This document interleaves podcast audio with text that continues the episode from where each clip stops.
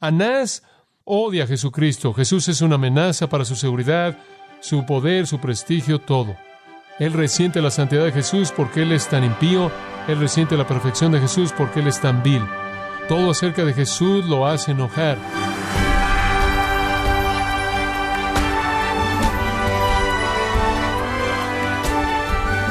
Gracias por acompañarnos en su programa Gracias a vosotros con el pastor John MacArthur. Usted habrá escuchado de gente que ha pasado muchos años de su vida detrás de las rejas por crímenes que no cometieron. Pero nada ha sido tan atroz, injusto e ilegal que el juicio malvado contra Jesús. ¿Qué aprendemos de este juicio fraudulento que llevó a Cristo a la cruz? En el programa de hoy, John MacArthur nos ayuda a comprender la naturaleza del juicio a Cristo y su santa y perfecta majestad revelada de Él mismo. Esto es parte de la serie Jesús juzgado, aquí en gracia a vosotros. Ahora, conforme comenzamos a ver los elementos del juicio injusto y legal de Jesús, comencemos con el primer aspecto, la confrontación ilegal injusta. Observe el versículo 57. Y los que habían prendido a Jesús lo llevaron a Caifás, al sumo sacerdote, en donde los escribas y los ancianos estaban reunidos. Y vamos a detenernos ahí. Ahora Mateo dice que lo llevaron a Caifás, el sumo sacerdote. Y eso es verdad, pero Mateo no nos da la fase antes de esa. Mateo simplemente entra al juicio primordial. Para entender la primera fase tenemos que ir a Juan capítulo 18, entonces hagamos eso, y es una porción muy importante de esta historia. En Juan capítulo 18 llegamos a la primera parte la confrontación ilegal injusta, la condenación inicial. Observe el versículo 12. Después el grupo es el Espeira, el grupo romano, pudieron haber sido tanto como 600 hombres, los soldados de Roma, y el capitán, su quiliarca, su líder, y los oficiales de los judíos, quienes habrían sido la policía del templo, llevaron, y la palabra llevaron es una palabra técnica usada a veces de arresto, a Jesús y lo prendieron o amarrado y lo llevaron a Anás primero. Ahora Juan entonces nos ayuda aquí a entender la historia completa. Como usted sabe al estudiar los evangelios, es un compuesto aquí. La vida de Cristo es dada en cuatro pinturas diferentes en un sentido, cada una de las cuales enfatiza diferentes características y aspectos de la misma escena. Y entonces, primero él fue llevado a Anás. Él está amarrado. Creo que es interesante señalar eso, el sacrificio Salmo 118, 27 dice que el sacrificio estaba amarrado a los cuernos del altar. Esos cuernos estaban ahí para amarrar el sacrificio. Y Cristo está amarrado casi en un cumplimiento de la tipología del sacrificio. Él está amarrado, así como Isaac fue amarrado para ser sacrificado, y él viene como un criminal, amarrado para ser ofrecido como un sacrificio, y él es llevado a Anás. Ahora, la idea de llevarlo a Anás es que Anás es el cerebro detrás de todo. Anás odia a Jesucristo. Jesús es una amenaza para su seguridad, su poder, su prestigio, todo. Él resiente la santidad de Jesús porque Él es tan impío, Él resiente la perfección de Jesús porque Él es tan vil. Todo acerca de Jesús lo hace enojar. Y Él está bajo la dirección, claro, del gran coreógrafo que está dirigiendo toda la escena aquí, y ese es Satanás mismo y todos sus demonios. Este es tu hora, Jesús dijo, y el poder de las tinieblas. Entonces Él es uno de los personajes manipulado por el infierno mismo y él tiene un odio venenoso hacia Jesucristo, pero él básicamente está detrás de todo. Él está detrás de todo. Y entonces le mandan a Jesús a él en su casa, lo cual es ilegal, es ilegal porque es de noche y está en su casa, y procedimientos así no debían ocurrir de esa manera. ¿Quién es Anás? Anás había sido sumo sacerdote por unos cinco o seis años, pero eso fue veinte años. Antes de eso, él ahora no es el sumo sacerdote que estaba ejerciendo. Caifás lo era. Él fue el sumo sacerdote ese año. Juan 18:13 dice. Eso es algo interesante porque bajo el diseño de Dios los sumos sacerdotes eran sumos sacerdotes de por vida. Usted no los tenía que escoger cada año o algo así, pero se estaba volviendo una posición tan política y era comprada y vendida en un sentido y después estaba tan relacionada con poder doblar la rodilla ante Roma que los sumos sacerdotes venían y se iban rápidamente. Y de lo que entiendo de la historia, los romanos, de hecho, habían presionado a Anás para que saliera del cargo de sumo sacerdote porque él estaba acumulando tanto poder. Él era un hombre inteligente y malo, y entonces él había sido sacado como sumo sacerdote después de unos cinco o seis años, pero todavía lleva el nombre porque un sumo sacerdote debía ser sumo sacerdote de por vida. Pero cuando Anás salió como sumo sacerdote, cinco de sus hijos y un yerno Caifás, quien se casó con su hija, lo sucedieron y entonces él mantuvo el control. Esto estaba en la familia, por así decirlo. Y él mantuvo este título de sumo sacerdote y él era el jefe. Él era la cabeza de todo, él estaba detrás de todo. De hecho, todos los cambistas y la venta y la compra en el templo, todo eso era llamado los bazares de Anás. Él recibió un pedazo de toda esa acción. Él era el gran jefe, por así decirlo, en la mafia del templo. Los procedimientos criminales del templo de extorsión, él lo controlaba todo. Le doy una pequeña ilustración. Cuando usted como judío llegaba al templo, usted nunca venía con las manos vacías, usted nunca venía con nada. Bueno, usted no viene a Dios con nada en su mano. Y entonces cuando un judío venía o traía un sacrificio, una ofrenda, si usted compraba una ofrenda, usted traía algunas monedas para meterlas en esos receptáculos en forma de campana que estaban ahí en el muro en donde él daba su ofrenda. El problema es que él no podía meter ahí monedas paganas ahí, porque las monedas paganas con frecuencia tenían una inscripción de una imagen, y una imagen para un judío es un qué, es un ídolo. Entonces lo que tenía que pasar es que tenía que haber un intercambio de sus monedas por monedas del templo. Y cuando él venía con su dinero y hacía el intercambio, se aprovechaban de él, por así decirlo. Era exorbitante, era una extorsión. Y los cambistas estaban cargándole a la gente mucho más de lo que debían. No dándoles una devolución justa en la moneda del templo. Por otro lado, digamos que un judío venía con su cordero, Digamos que él había traído un cordero de su propio rebaño y él venía a ofrecerlo al Señor, o un ave, dependiendo de su capacidad económica. Y él venía y lo primero que él tenía que hacer es llevar su animal a un grupo de sacerdotes, y esos sacerdotes examinaban al animal para ver si estaba sin tacha. Lo más probable es que si usted no compraba en el templo, tenía un problema, estaba defectuoso, ¿lo entiende? Usted podía evitar todo eso al venir sin nada ir ahí a los animales del templo y comprar un animal que ya estaba aprobado a unas tres veces el precio de lo que costaba en realidad. Pero ¿qué alternativa tenía usted si su animal era rechazado? Y entonces otra manera mediante la cual ellos extorsionaban a la gente, este es el bazar de Anás. Así es como él se está enriqueciendo y volviéndose influyente. La primera cosa que Jesús hizo cuando él vino a la ciudad de Jerusalén en Juan capítulo 2 fue limpiar el templo. ¿Se acuerda de eso? Juan 2, 13 al 17, él entró y volcó las mesas de los cambistas y expulsó a todo mundo. Ahora, ese fue su contacto inicial con Anás y su operación. Y usted tiene una pequeña idea del por qué Anás no quería a Jesús, ¿verdad? Y después de nuevo, cuando Jesús regresó, si usted lee en Marcos capítulo 11, versículos 15 al 18, cuando él entró a la ciudad, esta semana de la pasión él entró al templo y usted recuerda que él limpió el templo, volcó las mesas de los cambistas, no dejaba que nadie sacara nada de ahí y dice que los judíos entonces se reunieron para discutir cómo podían matarlo. Él estaba alterando todo, él estaba alterando su enseñanza religiosa, él estaba alterando su poder y autoridad, él estaba alterando sus negocios, él realmente era un problema. Y él dijo en ese momento, ¿se acuerda usted cómo es que la casa de mi padre si debe ser una casa de oración, ustedes la han convertido en qué?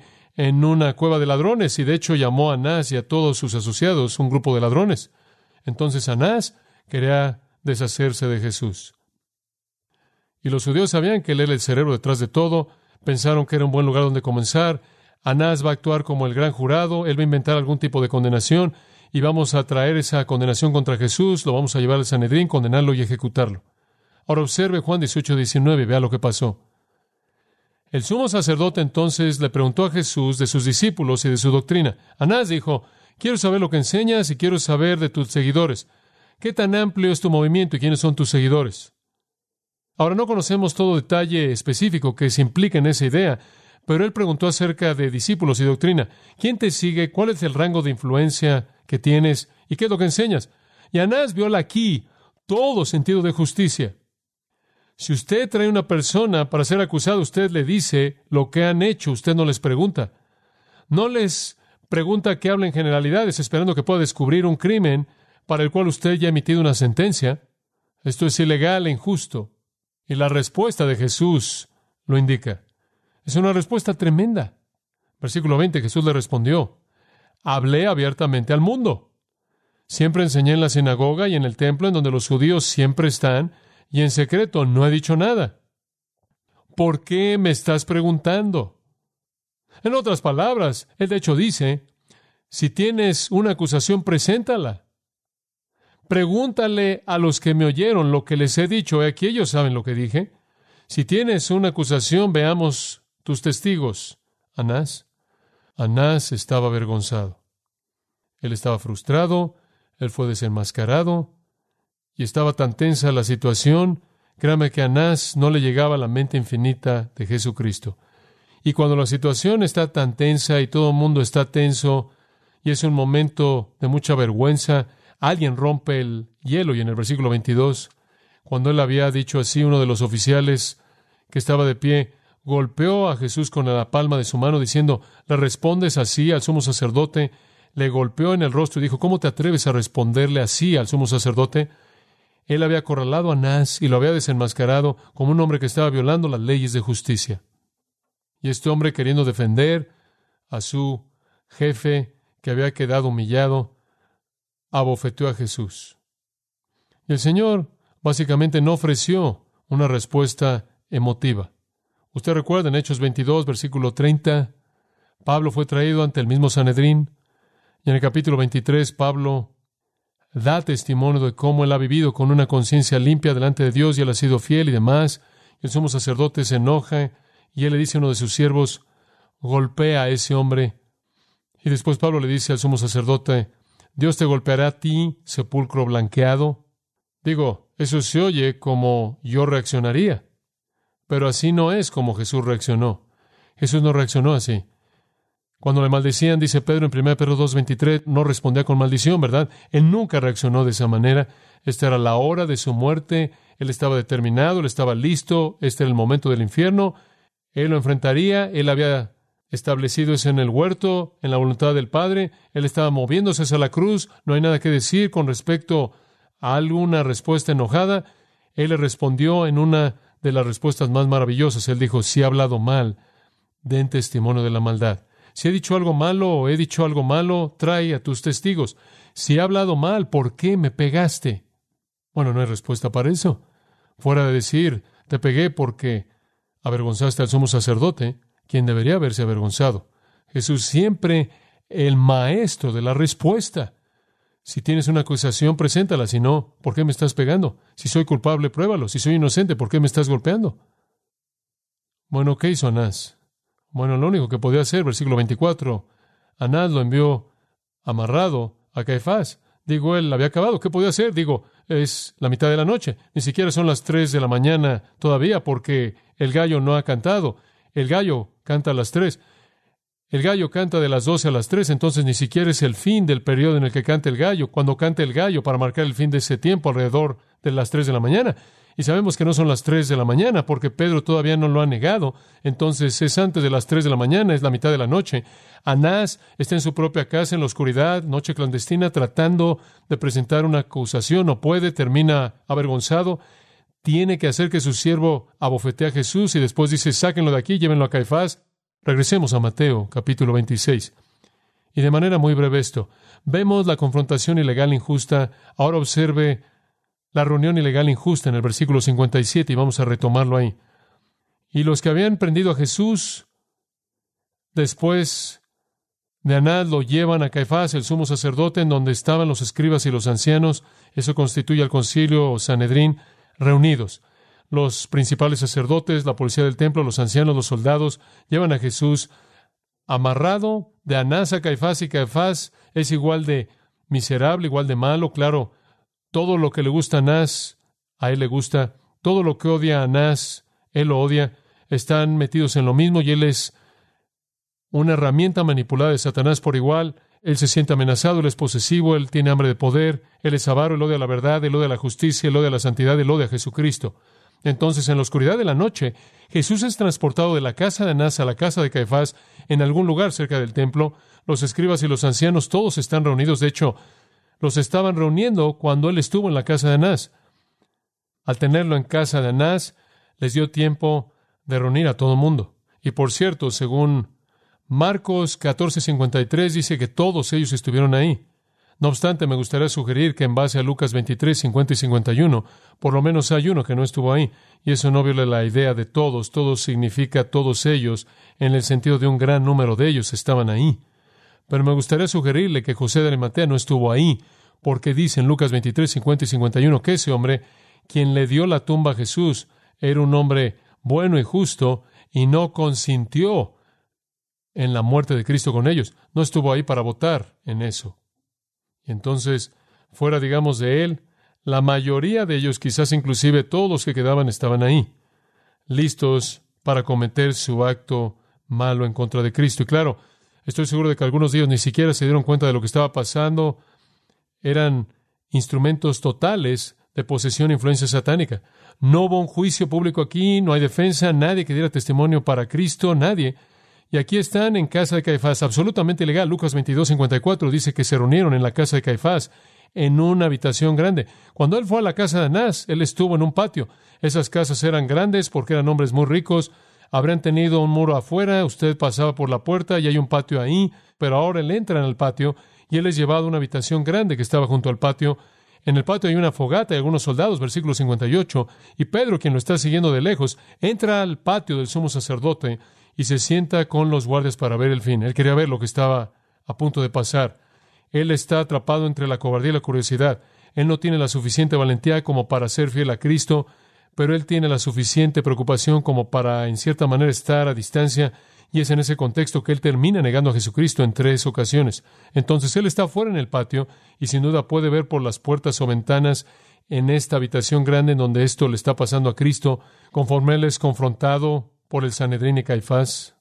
La ley de Israel dijo que nadie debía ser juzgado en ningún otro lugar, que el salón del juicio debía ser durante el día, debe ser público, debe ser en el salón del juicio, el cual estaba en el complejo del templo. Ellos, por cierto, iban a regresar ahí temprano por la mañana, después de que amaneciera, para hacer un juicio breve y corto, para que todo quedara en un formato legal durante el día, para hacer que se viera bien. Entonces Jesús entra para ser confrontado por el Sanedrín y van a tener que inventar acusaciones. Y esto viola la ley también, porque el Sanedrín era un juez y juzgado, no un acusador. Ellos no pueden inventar un crimen, no pueden inventar una acusación. Eso estaba más allá de su autoridad. No debían ser el origen de acusaciones. Su ley decía eso. Solo pueden investigar acusaciones que habían sido presentadas. Y debido a que la sesión con Anás no presentó una acusación, no tenían nada con qué trabajar, entonces tuvieron que traer acusadores. Tenían que inventar un crimen y después juzgarlo. Lo único que tenían era una sentencia. Tenían que inventar un crimen para ir con ella. Entonces todo era ilegal injusto. El tiempo era de noche, eso es ilegal. El lugar, la casa del sumo sacerdote, ilegal. El procedimiento, no hay crimen. La función, acusador en lugar de juez y juzgado. La temporada estaban haciendo esto en el día de una fiesta, en el tiempo de la fiesta, cuando algo así no podía llevarse a cabo. El soborno de un traidor llamado Judas. Y no se toleraba el soborno. Y entonces todas las ilegalidades del juicio ante Anás son multiplicadas en esa reunión del Sanedrín y Caifás en su casa. Y otro pensamiento que quiero darle hoy es la conspiración ilegal injusta. La conspiración ilegal injusta. Simplemente vea brevemente el versículo 59. Ahora los principales sacerdotes y los ancianos y todo el concilio buscó testigos falsos en contra de Jesús para matarlo. ¿Sabe usted lo que querían hacerle a Jesús? Descubrir la verdad. No, no querían descubrir la verdad. Querían hacer qué? ¿Cuál es el propósito? Matarlo, querían matarlo. Ahora, la única manera en la que usted puede matar a un hombre inocente es que haya personas que mientan acerca de él. Los únicos testigos que podían dar testimonio en contra de Jesús serían mentirosos, porque él era una persona perfecta. Él era Dios perfecto en carne humana y la perfección no viola nada. Entonces nunca hubo un crimen. Él nunca hizo algo mal, jamás, en ningún momento, de ninguna forma. Por lo tanto, las únicas personas que podían condenarlo serían mentirosos. Entonces, salieron a la mitad de la noche tratando de agitar, encontrar algunos mentirosos que entrarían y harían aquello que su ley condenaba de manera tan vehemente. Pero sus pasiones estaban tan controladas por el odio y tan dominadas por Satanás y las fuerzas demoníacas que estaban detrás de esta actividad. Y esto estaba tanto dentro del consejo predeterminado de Dios que Jesús iba a morir por los pecados del mundo, que era como si fueran arrastrados en una inundación absoluta. Y aquí están haciendo aquello que han pasado su vida entera no haciendo. Tratando de salvar a personas del testimonio de testigos falsos y ahora tratando de conseguir a testigos falsos para que mientan y así matar a alguien. Impensable que los jueces hagan algo así, pero estaban tramando su muerte. Ahora tenían que tener testigos porque dice números 35, Deuteronomio 17, Deuteronomio 19, que usted debe tener dos o tres testigos.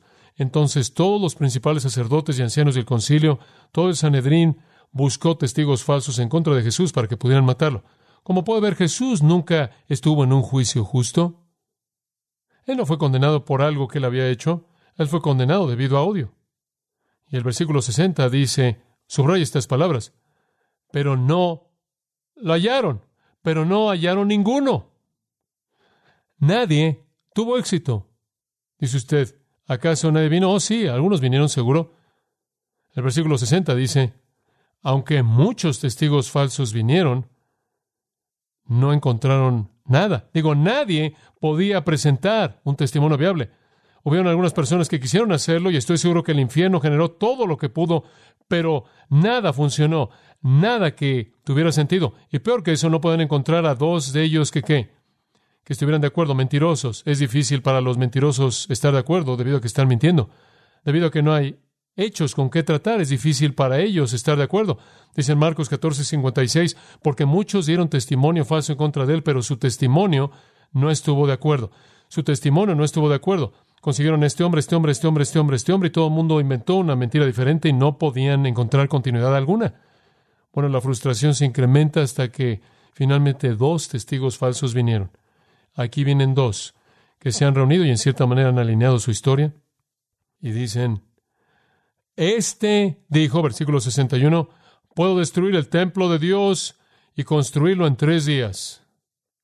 Lo único que pueden inventar era lo que este hombre dijo. Eso es sorprendente. Digo, esa fue una generalización grande. Este hombre dijo, en Marcos, el pasaje paralelo de nuevo 14, versículo 57, escuche esto. Estos dos testigos dijeron, destruiré este templo que es hecho con manos y en tres días construiré otro sin manos. Es interesante, el Señor nos ha dado estas dos. Uno de ellos tiene un testimonio registrado en Mateo.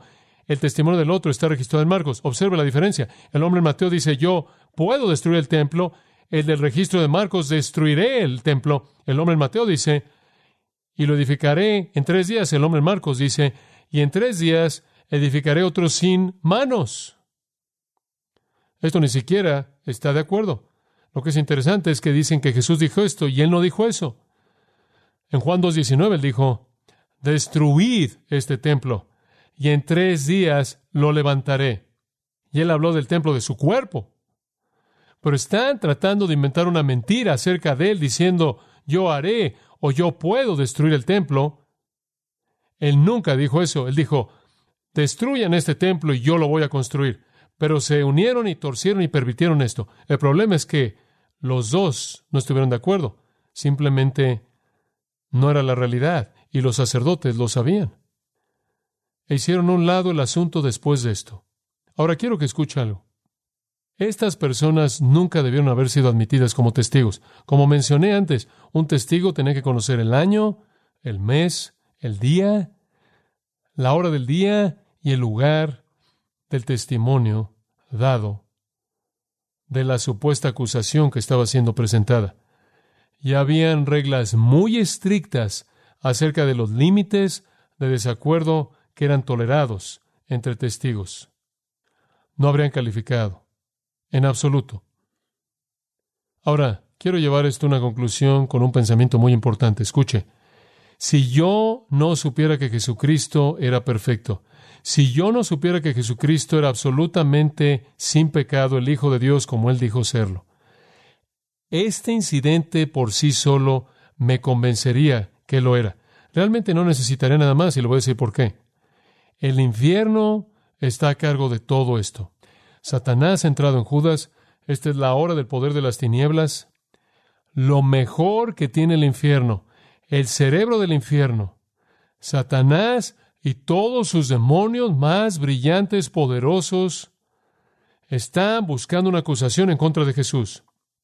Y todos los líderes de la tierra en ese lugar también están buscando una acusación en contra de Jesús. Escuche, cuando toda la tierra y todo el infierno, capacitados por recursos e inteligencias sobrenaturales, y desea desesperadamente encontrar algo en contra de Jesucristo, no puede encontrar algo, eso me dice que no hay nada que encontrar. ¿Entendió eso?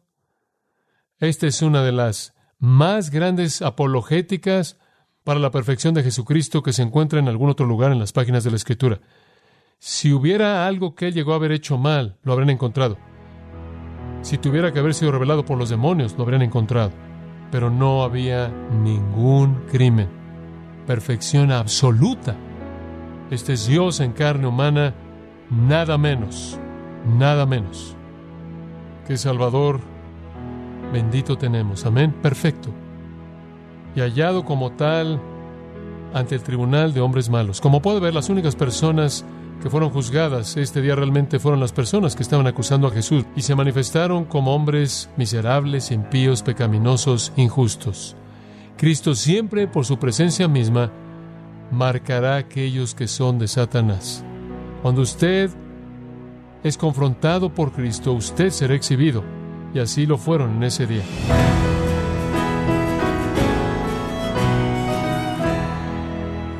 John MacArthur nos mostró el testimonio convincente de la deidad de Cristo, expuesta en el hecho de que todos los poderes del infierno y de la tierra no pudieron hallar culpa alguna o acusación sobre el Hijo de Dios. Esta es la apasionante serie titulada Jesús juzgado, en gracia a vosotros. Y quiero recordarle, estimado oyente, que tenemos a su disposición el libro El asesinato de Jesús, escrito por John MacArthur, donde nos invita a revivir la conspiración y más terrible injusticia de la historia humana. Y también recuerde que puede descargar todos los sermones de esta serie Jesús juzgado, así como todos aquellos que he escuchado en días, semanas o meses anteriores, animándole también a leer artículos cristianos relevantes en nuestra sección de blogs en gracia.org. Si tiene alguna pregunta o desea conocer más de nuestro ministerio, como son todos los libros del pastor John MacArthur en español o los sermones en CD que también usted puede adquirir, escríbanos y por favor mencione la estación de radio por medio de la cual usted nos escucha en gracia a vosotros. Es importante conocer no solo el país y ciudad de donde usted nos escucha, sino también la radio. Para quienes contactan nuestro ministerio por primera vez, pueden solicitar una copia del mensaje de promoción sin costo alguno, un mensaje por oyente únicamente. Si usted vive en los Estados Unidos o Puerto Rico, escríbanos a Gracia Vosotros, P.O. Box 4000, Panorama City, California 91412 o puede escribirnos a través del siguiente correo electrónico radio arroba gracia Esto ha sido todo y en nombre de John MacArthur y del personal de este organismo, queremos darle las gracias por su tiempo y sintonía, invitándole para que nos acompañe en la próxima edición y juntos desatar la verdad de Dios un versículo a la vez, aquí en Gracia a Vosotros.